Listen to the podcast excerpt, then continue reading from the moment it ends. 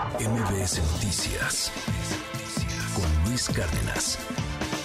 El fin de semana se hizo viral este video en Tamaulipas, donde presuntos integrantes de los Escorpiones, una célula del cártel del Golfo que domina pues gran parte del norte del estado, detuvieron a 14 piperos, 14. Los acusaron de, de estar transportando combustible robado y que no les estaban pagando la cuota, porque si quieres mover combustible en Tamaulipas o muchas otras cosas, pues tienes que pagarle la cuota al crimen organizado. Ahí están las imágenes, son lamentables, son, tristísimas, o sea, el asunto de, de que llegan y abren la, la, pipa, tiran este, toda la gasolina que traían y dicen esto para que quede claro quién manda. Escuche. Este mensaje es de parte del Grupo Escorpión, de parte de Escorpión 1, para que se alineen o si no... Esto le va a pasar a todos los chapulines, mire. Dinero tenemos, lo que queremos es el respeto. Mire, todo el piperío que tenemos, todo lo que está brincando ahí con baños, supuestamente, y me está cayendo a mí. ¿Qué está pasando con esto? ¿Qué, ¿Qué, sucede en Tamaulipas? ¿Qué están haciendo las autoridades en Tamaulipas para tratar de, de, evitar que esto pase? Porque no solamente son las pipas de gasolina, son muchas cosas, mercancía en la cual algunos deciden sí, pagamos derecho de piso y otros eh, pues mejor ya se van saliendo del negocio. Tengo en la línea a Mario Flores Pedraza, presidente de Coparmex allá en Tamaulipas. Don Mario, le aprecio la comunicación. Buen día, ¿cómo está?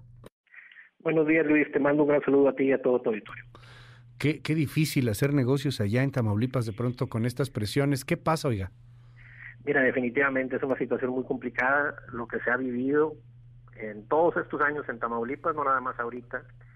Pero pues bueno, haciendo un ejercicio retórico de esta acción que se llevó a cabo, de que el video que acabas de sintonizar ahí en el programa, pues nos llevamos a preguntar si todas las pipas que transportan gas, gasolina diésel pagan pagan cuota el crimen organizado o viceversa si estas pipas transportaban guachicol y tienen que pagar siempre pisos lo que lo que lleva a hacer eh, negocios en Tamaulipas una situación muy complicada.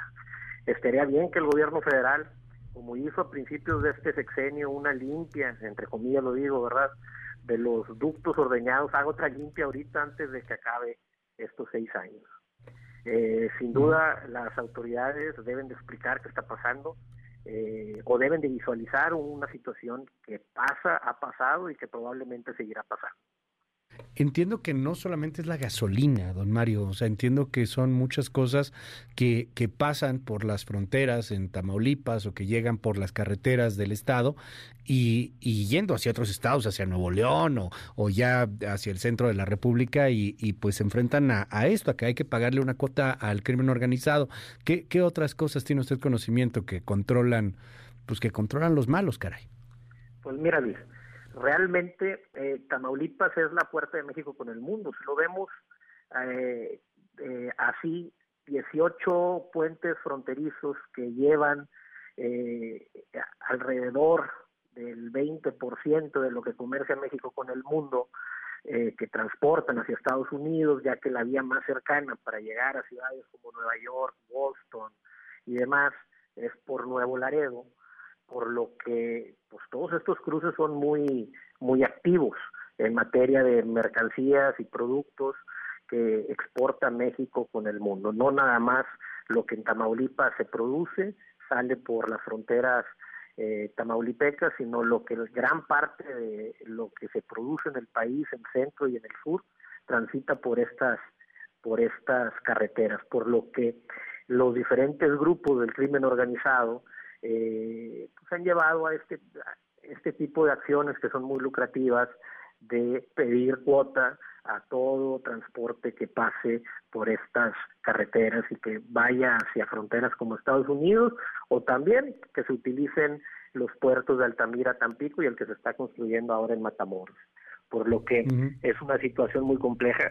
Sí, la mayoría de los productos deben de, de debiesen de, de, de, tener este tipo de, de vínculos con, con esta gente para que se les pueda dejar transitar los productos libremente hacia otras partes, pero aquí el problema viene siendo de que el, el tema de seguridad está monopolizado por la por, por, por, el gobierno, ¿verdad?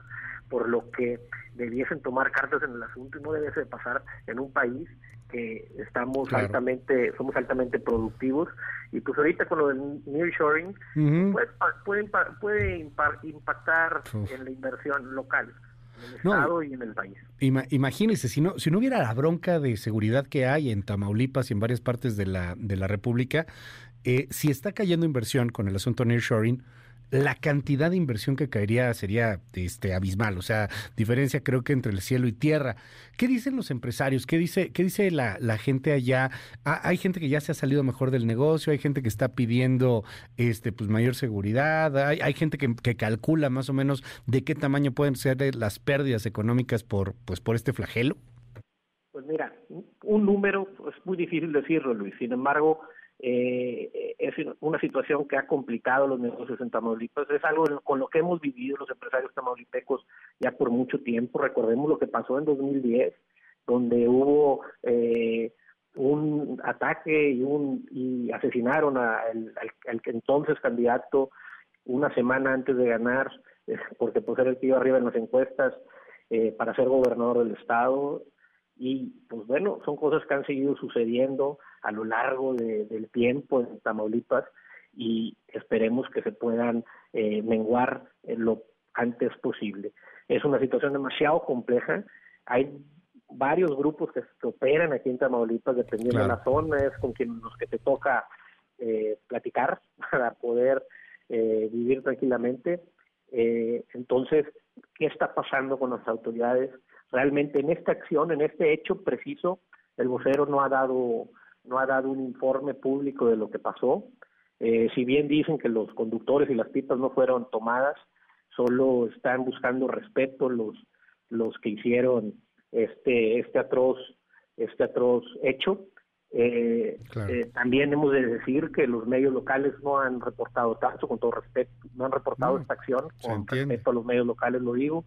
Este, sin embargo, pues bueno, es la realidad eh, y que vive el Estado. No, y se entiende, don Mario. Eh, o sea, digo, le mando un abrazo allá a nuestros amigos en, en, en, Tamaulipas, este, pero pues la gente está aterrorizada. O sea, claramente están aterrorizados, ¿no? O sea, el gobierno se hace guaje, cierra la boca, mejor no, no se mete. O sea, es poca la gente que, que, toma, que toma la palabra, que habla y que dice esto está mal, hay que corregirlo, hay que hacerlo.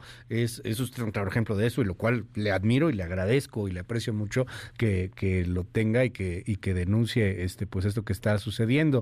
Eh, ¿Algún contacto que haya con, los gobiernos estatales? Sé que este es un asunto mucho más de, los gobiernos del gobierno federal, sé que tiene que entrar ahí Guardia Nacional como ya está, de que en muchos casos está rebasado, pero lo que sí es que parecen hoy sectores totalmente aislados, los empresarios por un lado protegiéndose como puedan, la población muerta de miedo, ¿no? Aterrorizada.